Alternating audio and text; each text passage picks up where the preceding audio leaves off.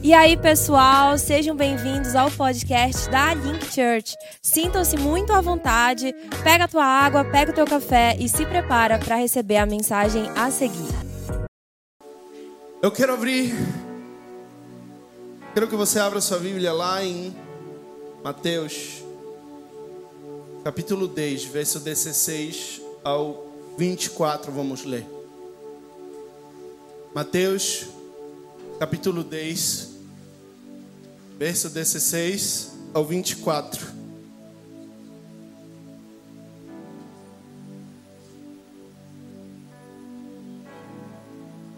Estão prontos?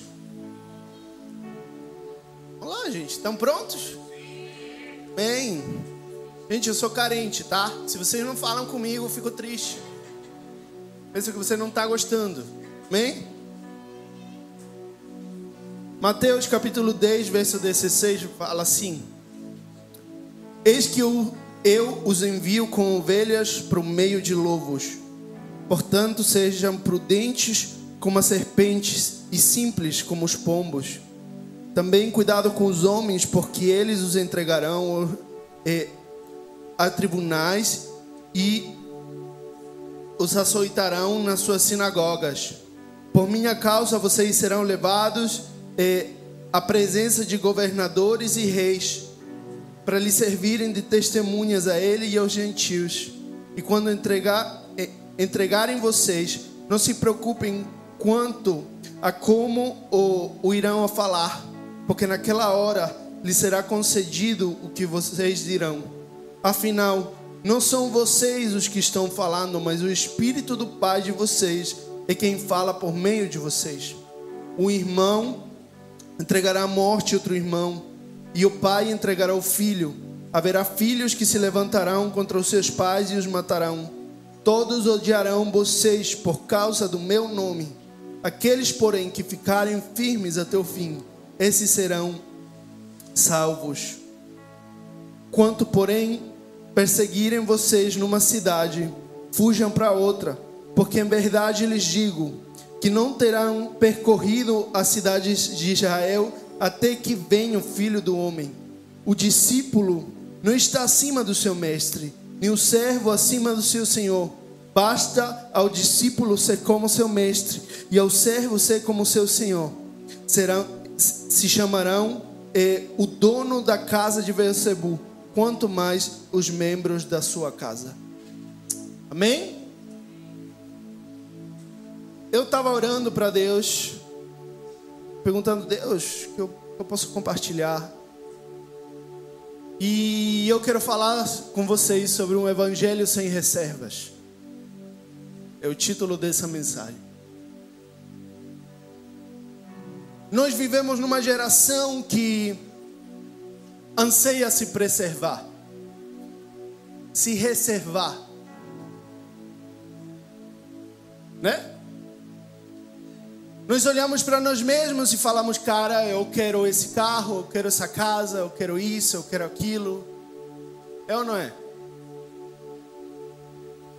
Você vai colocando metas na sua vida e você talvez está a vida inteira tentando encontrar a forma de atingir suas próprias metas. Sim ou não? Você estuda, você faz sua seu doutorado, seu mestrado, né? Ser um cara bem sucedido, talvez você está estudando para um concurso público e você, o alvo da sua vida é alcançar um concurso público. E no meio dessa vida, nós vamos nos reservando para aquelas coisas que nós, como seres humanos, achamos importantes. Aquelas coisas que, como seres humanos, nós achamos, cara, não, isso aqui isso aqui é, eu vou entregar a minha vida para isso aqui. Para isso aqui não precisa tanto. Isso aqui, amém. Eu entendo que eu tenho um chamado eterno. Eu entendo que Deus está me chamando, mas Deus, me dê um par de anos, deixa eu me formar, depois eu te sigo. Deus, o seguinte, você me pegou num momento um pouco complicado agora das minhas finanças. Deixa eu me ajeitar um pouquinho mais e daqui a pouco eu te sigo. Não, Deus, é que entenda, eu eu tô passando por um momento complicado ou, ou eu tô muito cansado. É, é, vamos deixar para a próxima. E nós tentamos negociar com Deus a nossa vida. E nós estamos todo o tempo tentando amenizar aquilo que Deus nos chama para fazer. Estamos todo o tempo tentando é, colocar Deus em uma caixinha onde, cara, Deus ele pode fazer isso aqui porque isso aqui é o que eu creio de Deus, isso aqui é o que Deus tem para minha vida e ele vai cumprir.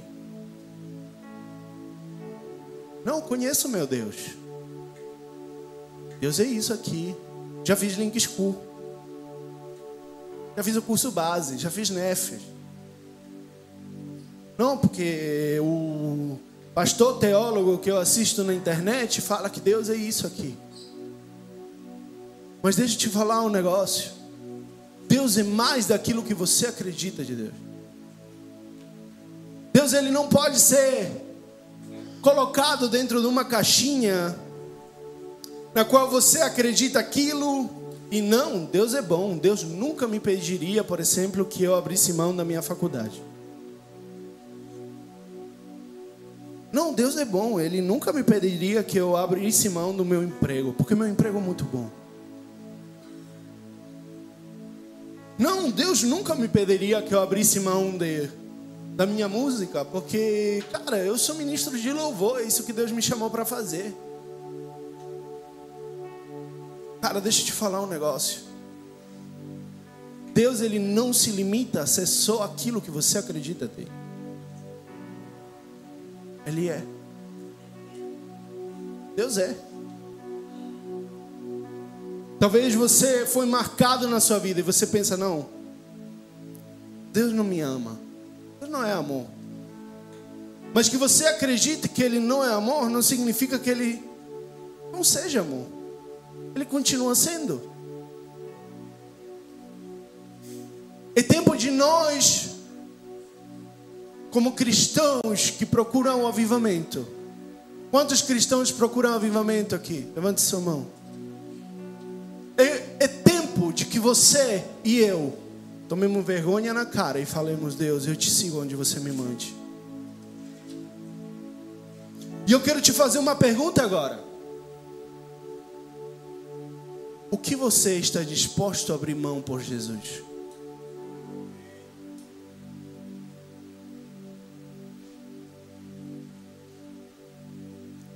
Será que você está disposto a abrir mão por Jesus?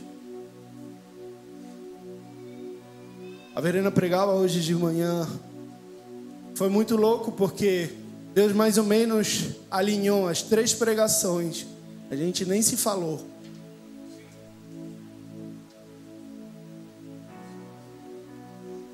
Chegou um tempo em que Deus ele procura adoradores que lhe adorem em espírito e em verdade, com tudo que eles são. Já pensou você em algum momento chegar no céu? Imagine, você sai daqui, uau, o caminhão atravessa você, você vai direto lá na porta do céu. Em nome de Jesus não vai acontecer. Mas imagine comigo, eu sou imaginativo. Né? Imagine comigo. Você chega lá na porta dos céus, você fala: Jesus, eu te servi. Quero entrar no teu reino.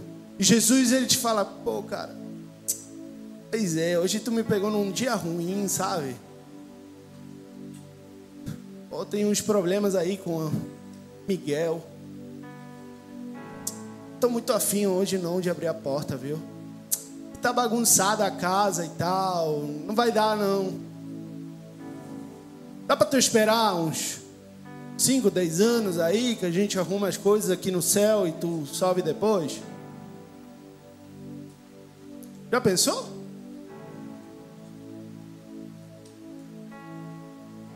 Mas então, se você fala não, Deus nunca faria isso. Por que você faz com Deus?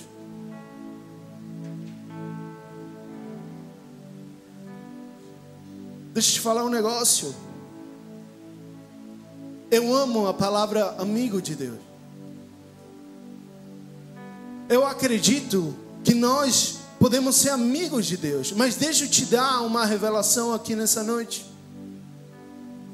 Só se torna amigo de Deus quem primeiro foi escravo de Deus.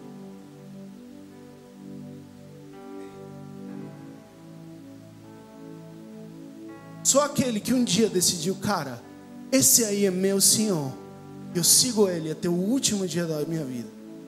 Esse é aquele que se torna amigo de Deus.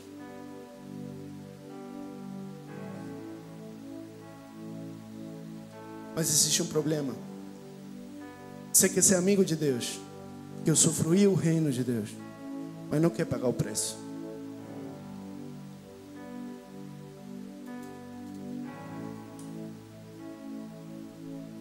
Sabe, avivamento é gerado através de preço. Eu honro o que o pastor Vitor faz. Eu honro o que o pastor Lourenço já fez até aqui. Por quê? Porque eles pagaram um preço para que hoje nós vivamos o que estamos vivendo. Amém? Agora é tempo de você pagar o preço.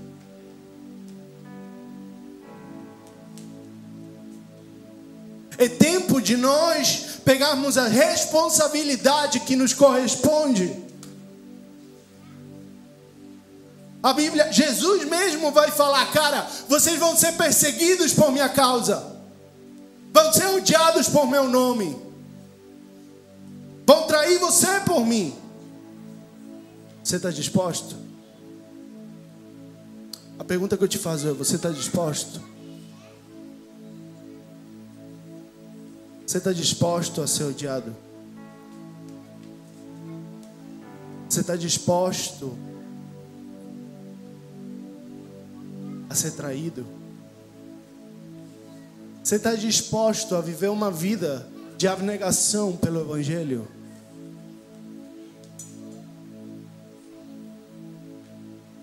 Eu falei no começo que isso não ia ser uma palavra leve.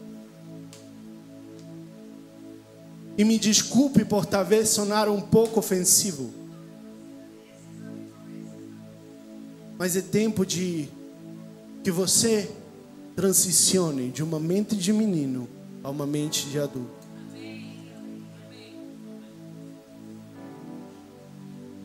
É hora de que você saia desse lugar onde só quer leitinho espiritual. É hora de que você se movimente desse lugar onde Deus só pode me abençoar. É hora de que você saia desse lugar espiritual onde, ah, não, eu vou todo domingo na igreja, por que Deus não está comigo? E você se torne um homem e uma mulher de Deus. Deixa eu te falar um negócio. Homem e mulher de Deus não está marcado por quantas vezes você vem na igreja. Homem e mulher de Deus não está marcado por quantas escolas você fez da Link School. Homem e mulher de Deus não está marcado por um cargo que alguém te deu dentro de uma igreja. O que marca que você é um homem e uma mulher de Deus é o quanto você está disposto a entregar para Deus. Quanto você está disposto a entregar para Deus? Porque sabe, muitas vezes nós passamos, né, a, a primeira a primeira aparição de um crente, sim? Escutamos uma mensagem que nos toca, o Espírito Santo se move em nós pela primeira vez e nós temos aquele primeiro arrepio, né? Então nós passamos lá na frente, nos arrependemos dos nossos pecados e nós fazemos uma oração. Quantos se lembram dessa oração? Quantos já fizeram uma oração de entrega para Jesus? Levante sua mão maioria, ok? Você faz, Deus, né? Pelo geral, ou seja, geralmente é chorando, você tem catarro na, na cara toda, uma coisa horrorosa. Então você faz, Deus, eu te entrego minha vida para ti. Sim ou não?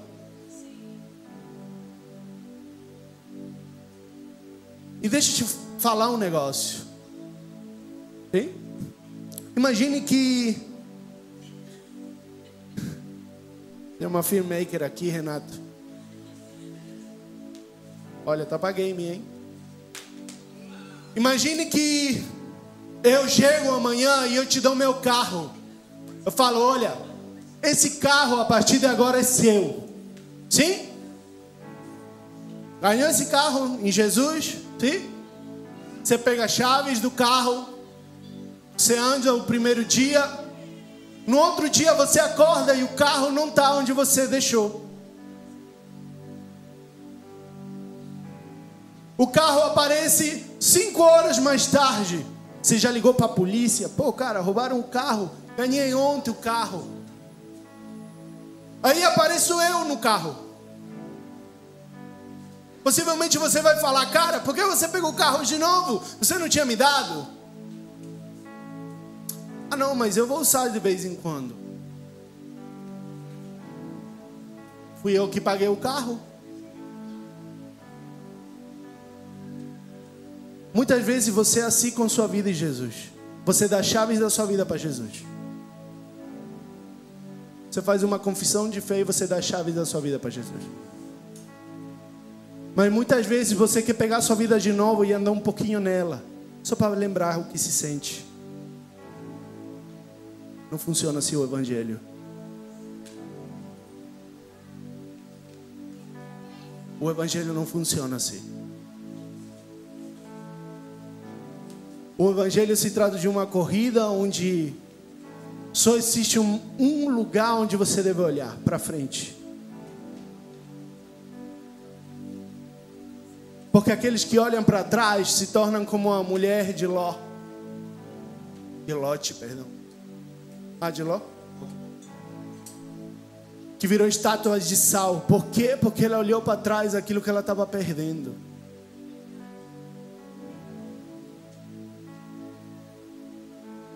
Será que você está disposto a perder tudo por Jesus e seguir caminhando para frente? Ou será que você, de vez em quando, dá aquela saudade do passado e você dá uma olhadinha?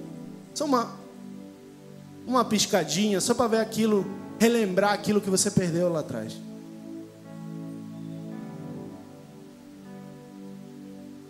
Que é aquilo? Que é aquilo que você não está conseguindo abrir mão para seguir Jesus?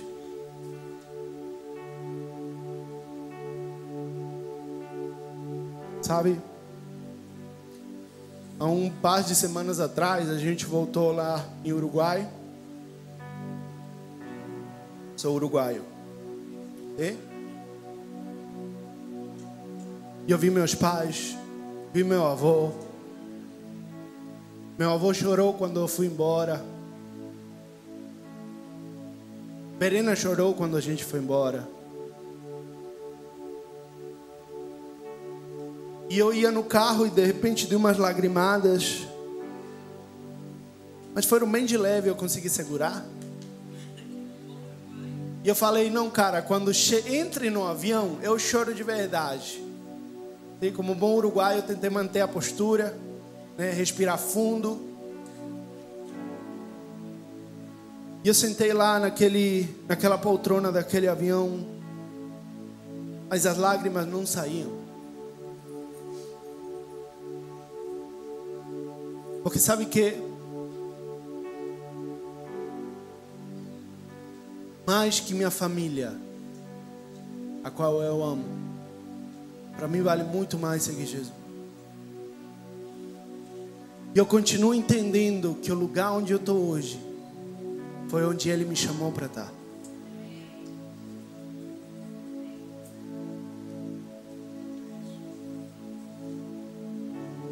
Que é do que você tem que abrir mão?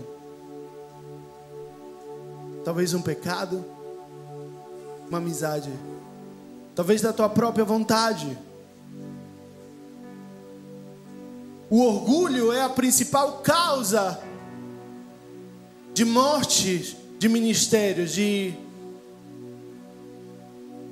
stops no meio do, da corrida com Deus. A Bíblia vai falar nessa passagem, vocês, parece que a passagem é bem dura, né? Mas no meio tem uma promessa. Jesus vai falar: vocês vão ser apresentados na frente de governadores e reis. Quantos querem ser apresentados na frente de governadores e reis? Levante sua mão. Pô, pouca gente quer ser apresentado diante de governadores e reis, hein? Não sei se o Elon Musk vem te chamar para trabalhar com ele, tu nem ia ir correndo, né? Mas eu não, não vou levantar a mão. Tô suando com você, tá? Se ofenda. Mas tem uma coisa que a Bíblia fala também. Jesus vai falar, pelo que vocês vão falar, não precisa se preocupar. Porque não vão ser vocês que vão falar. Meu espírito vai falar através de vocês. E isso aponta para o orgulho do homem. Deixa eu te falar um negócio. Quanto mais orgulhosos nós somos, menos nós conseguimos nos entregar aos pés de Jesus.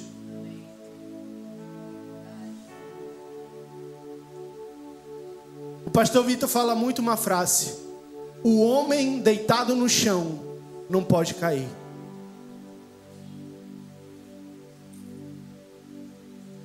E o deitar no chão fala de humildade. Será que você se acha autossuficiente? Não, cara, é que minha vida tá boa, assim, sinceramente. Não. Mudar, assim, eu sou uma ótima pessoa. Não roubo. Não falo palavrão. Pornografia não assisto mais. Eu tô ótimo, cara. Vou na igreja todo domingo.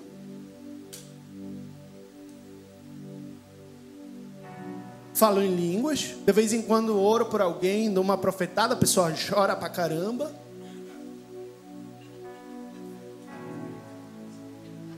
E você fala: Não, cara, eu tô ótimo.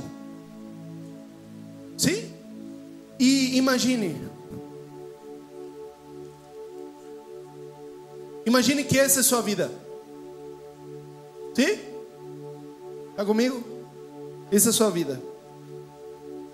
E você começa a vir na igreja. E você começa a ser cheio de Deus. Você começa a ser cheio de Deus. E Deus vai colocando coisas em você. Tá cheio? Tá cheio? Ok. Você pode ter sua vida assim. Você fala, Deus, eu estou cheio de ti. Estou ótimo.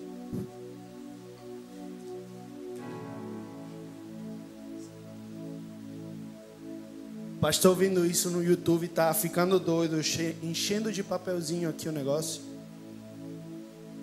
Mas então, Deus começa a liberar uma nova porção.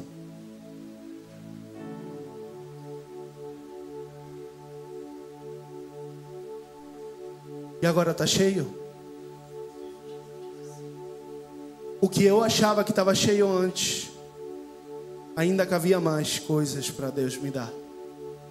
Mas então, Deus chega e fala: Eu tenho mais para a tua vida.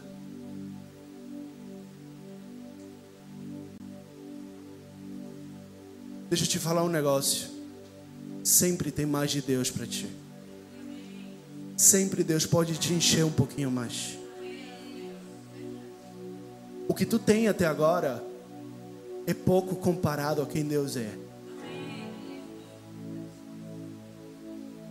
Então eu quero te propor uma coisa nessa noite. Saia do seu lugar de comodismo. Saia do seu lugar de orgulho. Saia do seu lugar de autossuficiência. E entenda uma coisa: Deus, Ele procura por corações dispostos a estar sempre se renovando com Deus. Sempre tem mais de Deus. Sempre se pode chegar cada manhã, cada noite, não sei quando você faz seu tempo com Deus, ou se você tem tempo com Deus. Sempre se pode chegar lá e Deus te encher de novo. E quando parece que você está reboçando de Deus, Deus pode chegar e falar: Eu tenho mais para ti. E você pode chegar e eu tenho mais para ti. Deixa eu te falar um negócio: Deus tem mais para ti.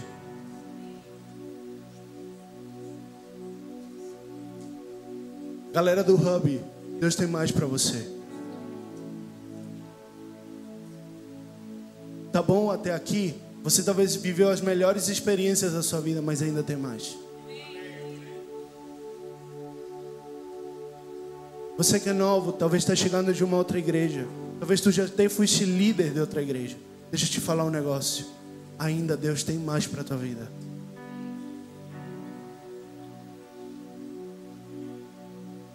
Se trata sobre corações dispostos.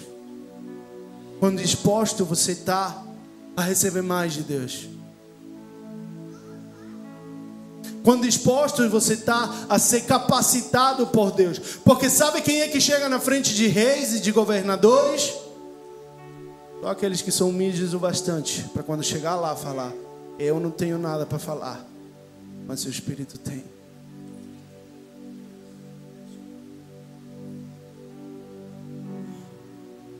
Sejam simples como pombas. Você não precisa ser o fififi, o grande teólogo, o top das galáxias. Você só precisa de uma coisa: ser cheio do Espírito Santo. Deixa eu te falar, Deus está te chamando para os negócios. Você não precisa ser um PhD graduado nas melhores universidades para dar certo, ou ter a melhor família para dar certo. Você só precisa de uma coisa: ser cheio do Espírito Santo. Para ti que tu foste chamado para ser profeta, pastor, sei lá, você não precisa, sim, se saber a Bíblia de capa a capa. Eu espero que você se esteja preparando, mas você não precisa disso. O que de verdade você precisa é ser cheio do Espírito Santo. Porque quando o Espírito Santo entra em nós, e nós somos humildes o suficiente para falar: Espírito, eu, Lucas, não tenho nada para dar para você. Eu não tenho nada para dar para ele. Mas você tem palavras de vida eterna. Mas você tem todas as palavras de vida eterna. Pedro entendeu isso.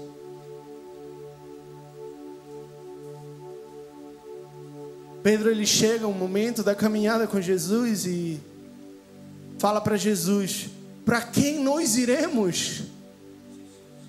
Se só o Senhor tem as palavras de vida eterna.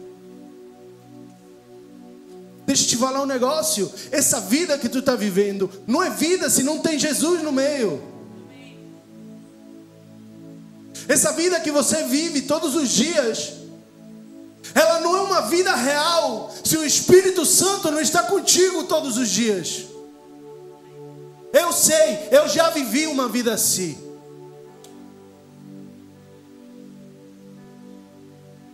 Mas só Jesus tem as palavras de vida eterna. É tempo de você acordar. É tempo de você sair da Matrix. Quantos viram Matrix? Vê? Filme que eu gosto pra caramba. O pastor Vitor também. A Matrix era tudo bonito, né?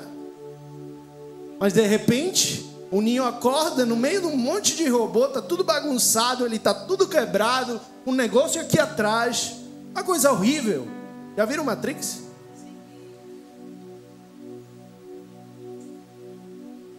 Talvez tua vida pareça cor de rosas. A Barbie em pessoa, né? Mas deixa eu te falar, isso é Matrix. Tempo de acordar para a vida real. É tempo de colocar os olhos onde verdade importa. Isso é Deus. Quanto tempo você pode viver aqui? 100 anos? Chutando, né? Eu que como salsicha dia sim, dia não. Não sei se chegou 100, hein? Mas minha esposa fala, tá amarrado.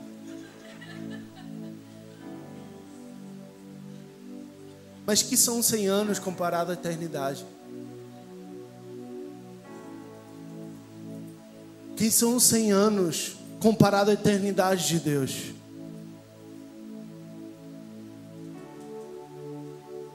te faz uma pergunta: onde tu quer guardar riquezas? Aqui? Nesse mundo? Jesus vai falar: não guardeis riquezas nesse mundo, porque aqui corrói, destrói, oxida.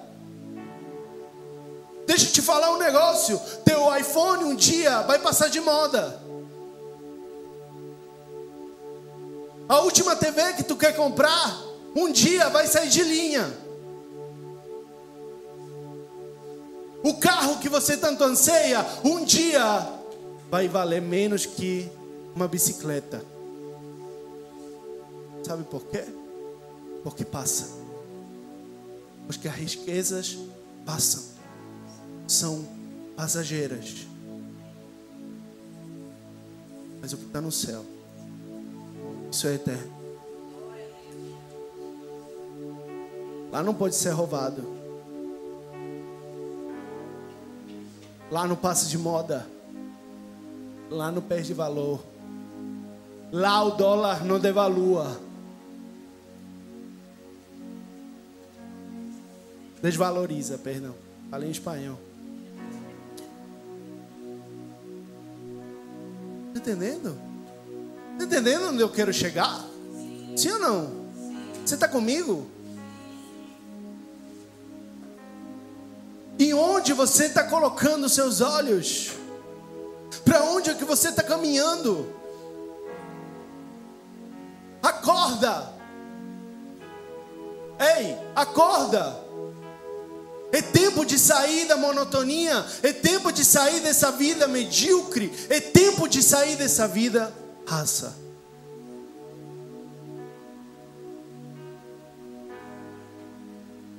O profeta um dia se vai, Deus vai dar uma visão para ele. E ele vai ver um rio. E Jesus começa a chamar ele. Deus começa a chamar ele. Vem, entra no rio. E ele entra, e primeiro entra até o tornocelo. E Deus continua a chamar ele, entra mais profundo. E a água começa a dar pelos joelhos. E Deus chama ele, entra mais profundo, e a água já tocava a sua cadeira entra mais profundo e a água tocava suas costas. E Deus continua chamando ele mais profundo até que ele não consegue dar pé. Sabe por quê? Porque para andar no rio de Deus, você precisa perder o controle. Profundidade significa você perder o controle. Um dia desses, um dia desse não, um tempo atrás eu estava falando com um amigo que ele tem barco. E ele nasceu, foi criado com os ribeirinhos. Então, tipo assim, barco era a bicicleta dele, basicamente, né? E o pai, ele tinha ensinado ele a nadar desde que ele era bebezinho. Ele, o pai colocava ele num, num, num balde, descia ele pelo barco e deixava ele se afogar um pouquinho. Aí quando ele levantava, né? E assim foi como ele aprendeu a nadar. E esse amigo falava: o papai, quando nós éramos crianças, que uma criança caia do barco entre a gente que anda todo dia normal. Então ele nos falava: não trate de nadar quando você está no meio do rio. Deixa que a corrente te leve, que depois eu venho pegar você eu sei mais ou menos por onde você caiu, então eu vou ir para trás e eu vou encontrar vocês. No meio de um rio, não adianta você tentar nadar contra a maré. O rio ele vai te levar para onde ele quer. Assim é com Deus. Mas para isso, você precisa entrar para zonas profundas.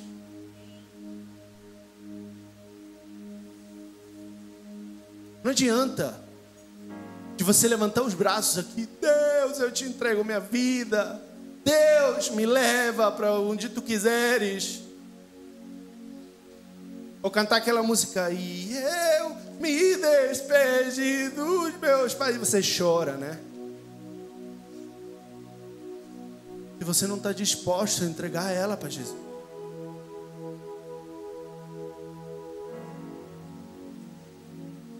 É tempo de nós, como corpo de Cristo, tomarmos responsabilidade por aquilo que Deus está fazendo. Deus quer fazer algo. Deus está movendo. Há um tempo atrás nós estávamos orando lá em cima. E eu estava orando lá. E de repente eu comecei a sentir um cheiro muito forte.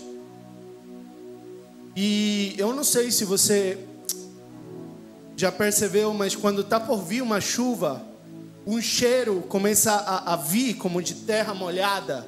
Sim? Já sabe aquele cheiro de chuva? Já sentiu alguma vez? E esse cheiro começou a invadir minha nariz. E, e, e eu não estava entendendo. Eu falei, vai chover? E eu abri os olhos, tinha um solução lá fora. Ainda não era construída aquela parte, então dava para ver para fora, dava para ver o céu. E então eu fui e perguntei para o Espírito Santo, Espírito Santo, que, que, que é isso, cara, que eu estou sentindo? E o Espírito Santo falou comigo e ele falou: Cara, tá vindo chuva. Eu vou derramar chuva sobre vocês. E chuva significa sobrenatural de Deus.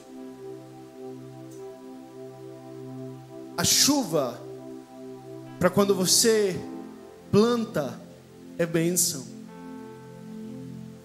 É aquilo que faz crescer os plantios.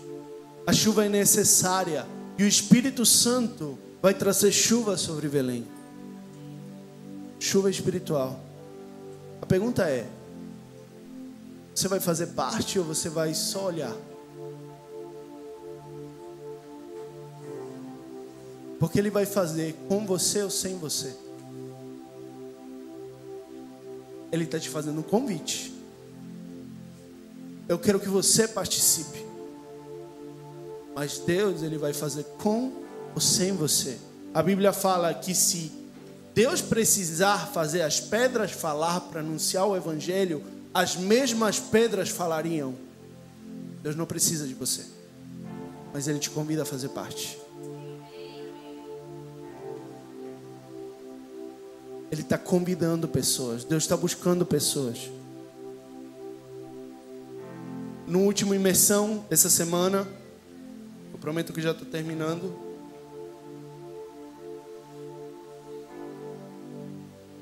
o Renan dava o seguinte exemplo e ele falava de Davi e que ele adorava, Davi adorava enquanto ele cuidava das ovelhas do pai, do pai dele. Ninguém queria ser pastor naquela época. Pastor era um trabalho denigrante. A Bíblia fala que Davi, Davi vai falar nos Salmos, sim, que ele foi rejeitado, então Alguns teólogos acreditam que Davi, na verdade, era um filho bastardo da sua família. Por isso, quando ele, o, o, pai de Davi apresenta todos os filhos, Davi não está aí. Ele apresenta todos menos Davi.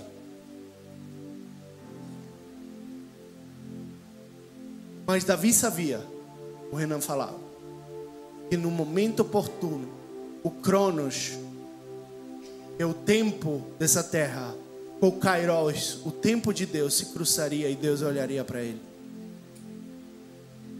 Deus nessa noite está alinhando o teu Cronos e teu Kairos e Ele está te chamando para viver uma vida diferente. Essa pregação não é para todos vocês. Talvez alguns vão sair tocados. Outros vão sair falando: esse cara tá doido. Outros talvez se ofenderam com o que eu estou falando. Mas deixa eu te falar uma coisa. Deus te está chamando. E no final da passagem, Jesus ele vai falar que só aqueles que perseveram terão a salvação. O Evangelho não se trata sobre 100 metros livres de corrida, onde você faz tudo o que você tem que fazer na igreja para atingir um posto e você depois vai receber um medalhão de Jesus, vai receber uma mansão aqui na terra, um carro esportivo. Não, não, não, não se trata disso. O Evangelho se trata sobre uma corrida de longas distâncias. Eu nunca corri muito. Eu era jogador de futebol, mas eu não gostava de correr. Aí complicou. E, mas eu tenho, eu tenho o Renan, por exemplo, o Renan é corredor. Quanto estamos? 10k em quanto? 30 minutos? Baixou? Uma hora? Oh, baixamos o ritmo, Renan. Meu sogro é corredor há muito tempo. Ele sai para correr lá no portal meio-dia. Se você passa por lá, ele vai estar tá carbonizando por lá. E correr tem a ver com perseverança. Correr tem a ver com eu colocar uma meta e por mais que doa, por mais que talvez eu não vá no mesmo ritmo que eu fui no começo, eu já estou quase trotando, quase caminhando, mas eu persevero para seguir. O Evangelho se trata sobre perseverar.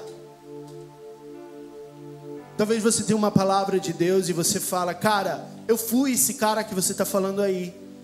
Deus me deu promessas e eu orava todo dia. E eu tentava todo dia. E eu jejuava. E eu me entregava. E nada aconteceu comigo, Lucas. Deixa eu te falar uma coisa. Talvez não aconteceu naquela época. Mas Deus te chama para perseverar. Persevere. Persevere. Persevere. Talvez Deus hoje não te levantou. Mas persevere. Continue correndo. Davi foi um perseverante. Ele foi ungido por Samuel quando ele era um menininho. Ele tinha uns 12 anos mais ou menos. Mas ele só vai ser coroado rei muito tempo depois. O rei que estava, queria matar ele. O rei que estava quase encontrou ele, ele teve que se fingir de doido, sim? E, e, e a Bíblia fala que ele agia como uma, uma, uma, um animal selvagem, ele comia grama e tal, mas ele estava ali perseverando. Até que um dia Deus falou: agora é tempo, agora eu vou cumprir minha promessa. Tempo de você perseverar. Persevera. Persevera naquelas palavras que Deus te deu. Persevera naquelas coisas que Deus te falou. Persevera em oração. Quando Deus está em silêncio, persevera. Quando parece que tudo está dando errado, persevere. O Evangelho se trata sobre perseverar. A Bíblia vai falar: não tem ninguém, ninguém, que não chama e não se lhe é aberto. Persevere. Persevere. Nós com Verena assistimos uma série, The Big Bang Theory. Eu não sei se você vê. Mas tem um personagem lá que se chama Sheldon e ele é muito chato. E ele tem uma mania que é tocar três vezes a porta. Sim? E muitas vezes abrem a porta para ele porque ele é chato. Sim? E ele chega lá na casa da Penny, que é uma outra personagem da série, e, ela, e ele fala: Penny, Penny, Penny. E se não abrirem, ele continua batendo e continua batendo até que abram para ele. E muitas vezes você vai e fala: Deus, ah, não abriu de novo.